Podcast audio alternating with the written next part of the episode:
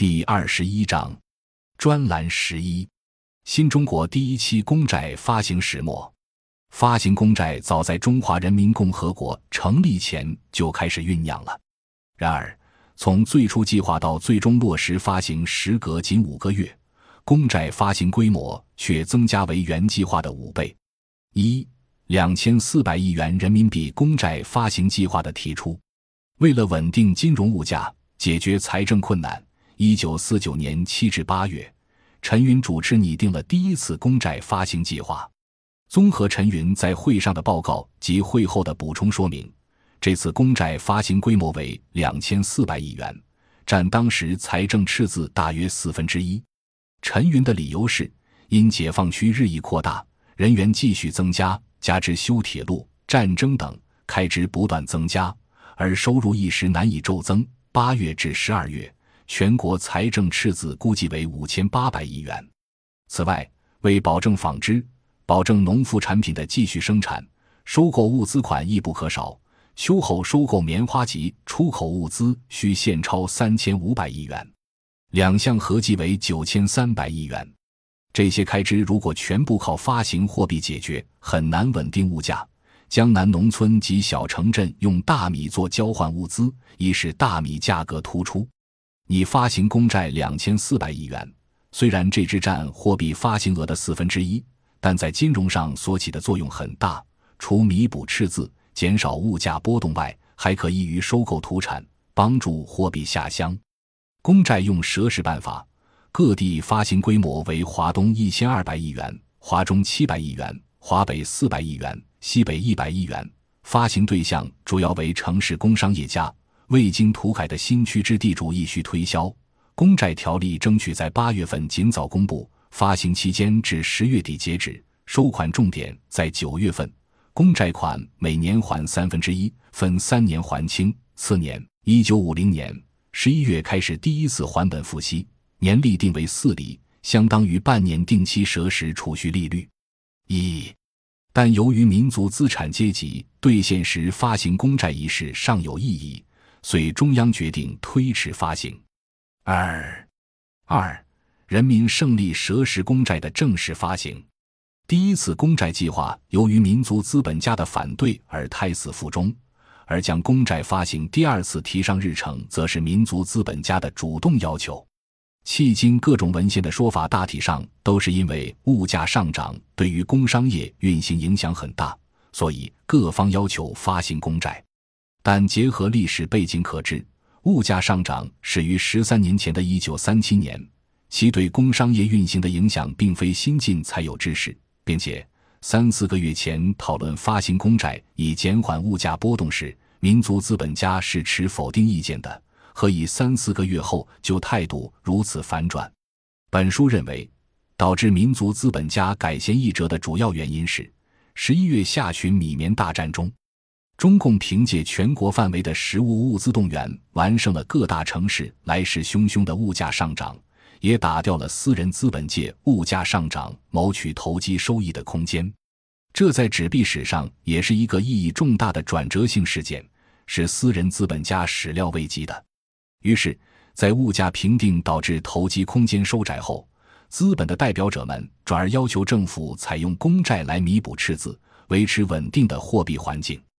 准确地说，九月至十一月，中共在全国各地收购和运输粮棉物资。十一月二十五日，在各大城市统一抛售，当天物价开始回落。三天之后，中共就开始应各方要求讨论发行公债，并且由国家最高领导人亲自主持会议。一九四九年十一月二十八日，毛泽东主持中国中央政治局会议，研究一九五零年全国收支概算和发行人民胜利蛇式公债的问题。十二月二日。毛泽东主持召开中央人民政府委员会第四次会议，听取了薄一波所做的关于一九五零年度全国财政收支概算草案的报告和陈云发行公债弥补财政赤字的报告，通过了关于发行人民胜利蛇式公债的决定。根据报告和所公布的公债发行计划，一九五零年财政赤字预计占全部支出总额系的百分之十八点七。解决赤字的办法有两个：一是依靠发行公债，解决赤字的百分之三十八点四，另一个是发行货币，解决赤字的百分之六十一点六。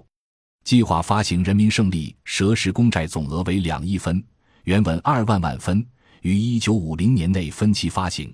第一期在一九五零年一月至三月定期发行，募集和还本付息均以实物计算，单位为分，每分以上海、天津、汉白、西安、广州、重庆六大城市之大米，天津为小米六斤，面粉一点五斤，白细布四尺。煤炭十六斤之平均批发价的总和计算，此项平均市价统一由中国人民银行每十日公布一次。公债分五年偿还，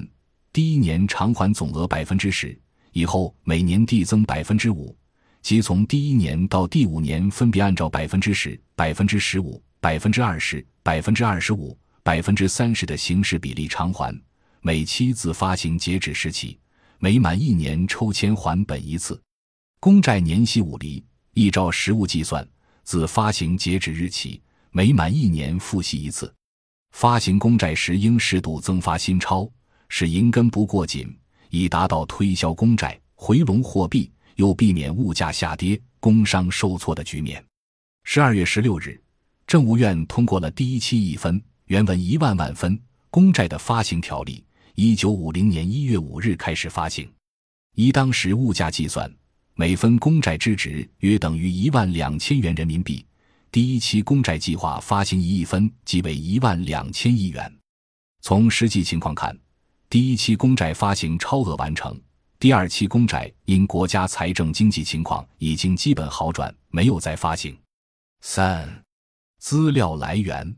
一池爱平，新中国第一笔国债研究。兼谈陈云关于人民胜利蛇式公债发行思想，中国经济史研究，二零零三年第三期，二宝一波若干重大决策与事件的回顾上卷，中共中央党校出版社一九九一年版第七十六页，三金冲击，陈群主编，陈云传上，中央文献出版社二零零五年版第六百五十四杠六百五十五页，据专栏十一可知。蛇石公债早在一九四九年七至八月，中共集中应对上海银元冲击时就开始酝酿了。当时陈云希望借此减少货币增发，但毛泽东等会同一些经济学家商议后认为，当时中华人民共和国并未宣告成立，发行公债的时机尚不成熟。直到以米棉大战完胜为标志，新政府使用国家资本打赢了三次人民币保卫战之后。发行蛇式公债的时机才算真正成熟。一九四九年十二月四日，《人民日报》刊发中央人民政府委员会关于发行人民胜利蛇式公债的决定。本公债之募集及还本付息均以实物计算标准，其单位定名为分，每分以上海、天津、汉口、西安、广州、重庆六大城市之大米，天津为小米六斤，面粉一。五斤白细布四尺，煤炭十六斤之平均批发价的总和计算，此项平均市价统一由中国人民银行每十日公布一次。本公债定为年息五厘，依照实物计算，自一九五零年一月五日发行以后，各地努力推销，至七月十日，各地实销数共为九百一十五万分，占任务数的百分之九十一点六。减少了财政赤字百分之四十。二蛇式工资，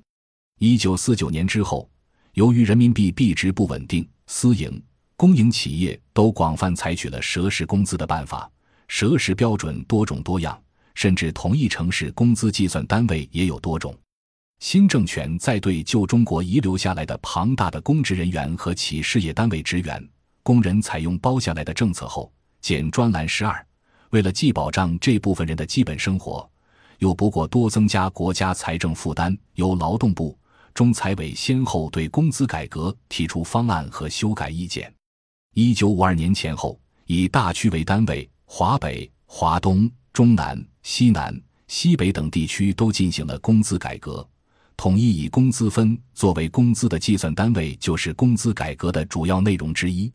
工资分的确定是以粮、油、布。盐、每五种主要的生活用品为代表，每个工资分含粮零点八斤，白布零点二尺，石油零点零五斤，盐零点零二斤，每两斤。食物的数全国一致，而食物的品种各地有别。如粮食，长江以南为大米，华北为百分之四十的旧面，百分之六十的粗粮；东北为百分之二十的白面，百分之八十的粗粮。布、油、盐，每各地采用的种类牌号也不相同。同等级技术工人在任何地区都可得到同等的工资分数，但这人民币数额不同。感谢您的收听，本集已经播讲完毕。喜欢请订阅专辑，关注主播主页，更多精彩内容等着你。